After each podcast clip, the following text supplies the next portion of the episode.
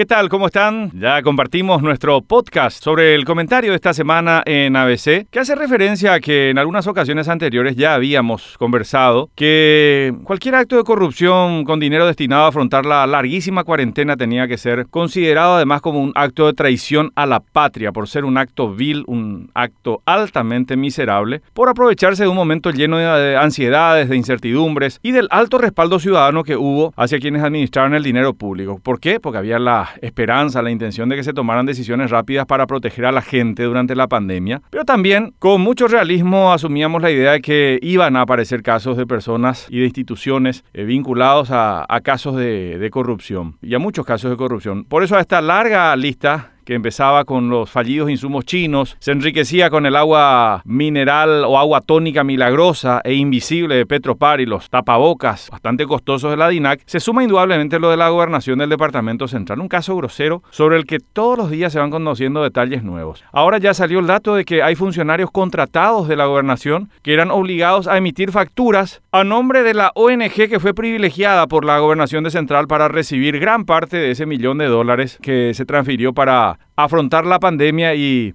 eh, terminar impulsando proyectos de reactivación económica. La ONG enigmática en este caso es el Centro Integral de Apoyo Profesional CIAP, presidida la ONG por Tadeo Álvarez, un hombre que aparece entre los imputados junto al gobernador Hugo Javier González, que a su vez avaló toda la rendición de cuentas que presentó esta ONG con facturas falsificadas a nombre de empresas que son las que impulsaron esta denuncia. Un caso que se va ampliando. Hablábamos con el fiscal, uno de los fiscales de la causa, y nos decía que hay más personas que van a ser imputadas, que se va a investigar también la de lavado de dinero, es decir, del blanqueo de capitales que son comprados con dinero producto de la corrupción y además también se refuerza la hipótesis de que la gobernación pagó por obras que en realidad se habían realizado ya muchos años antes. Casos que se van conociendo, aristas que van saliendo, eh, otros detalles que también se van comprobando, mientras en la Cámara de Diputados una comisión con mucha parsimonia empieza a investigar, entre comillas, la solicitud de intervención de la gobernación de Central que formularon los concejales departamentales. A este paso, decíamos, habría que ir cambiando el arriba las palmas que usan los animadores como uno de los que dirige actualmente la gobernación de Central, por la expresión de arriba a las manos. Me parece que es más acorde a la situación actual de lo que estamos viendo. Ojalá también el caso sirva para analizar, en medio de alguna futura reforma constitucional, la creación de las gobernaciones y de las juntas departamentales, que a nuestro modo de ver son organizaciones totalmente prescindibles para el Estado paraguayo, perfectamente reemplazables por un consejo de intendentes que canalice y administre las necesidades de cada departamento. Con seguridad